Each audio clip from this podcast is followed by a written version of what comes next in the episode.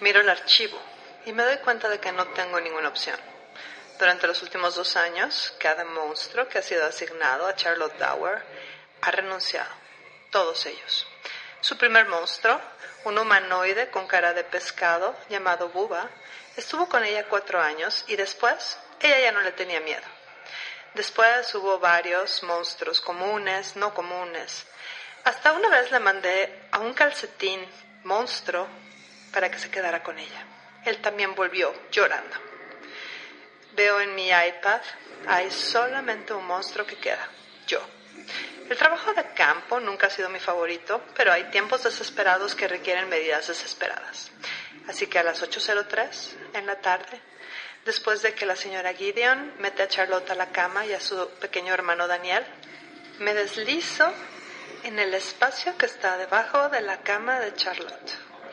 Del otro lado del pasillo está otra habitación donde está la cuna de Daniel y está Chico, un monstruo que apenas acaba de empezar y es de esos que asustan poquito.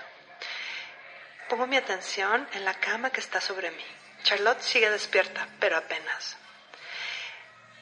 Toco con mi dedo su mejilla, con ese aliento helado, y se queda en silencio, así que lo vuelvo a hacer.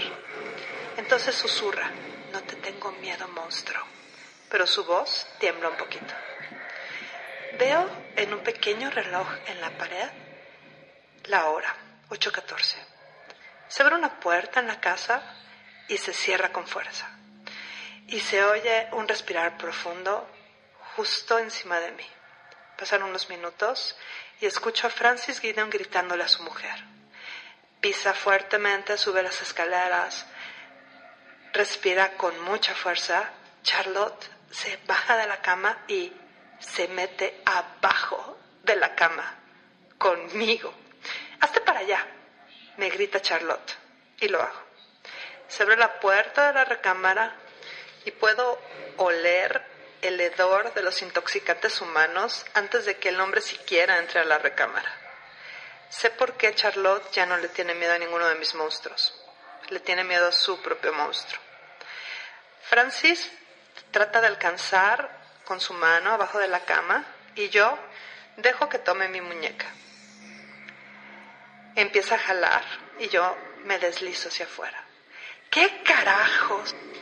Interrumpo las siguientes palabras de Francis al levantarme en mi altura total, dos metros y medio. Agachándome sobre el borracho, acaricio con mis dedos fríos su cara. Si alguna vez la tocas, la asustas o vuelves a lastimar a esa niña, te voy a encontrar y voy a hacerte lo mismo durante toda la eternidad, le prometo. Conforme Francis sale corriendo de la habitación, se hace del baño sobre él. Saco a Charlotte de abajo de la cama, la meto en sus cobijas y le doy un besito en la frente para que duerma bien. Mañana vengo. Duerme bien, preciosa. Charlotte Tower es ahora mi niña. Yo soy el monstruo bajo su cama.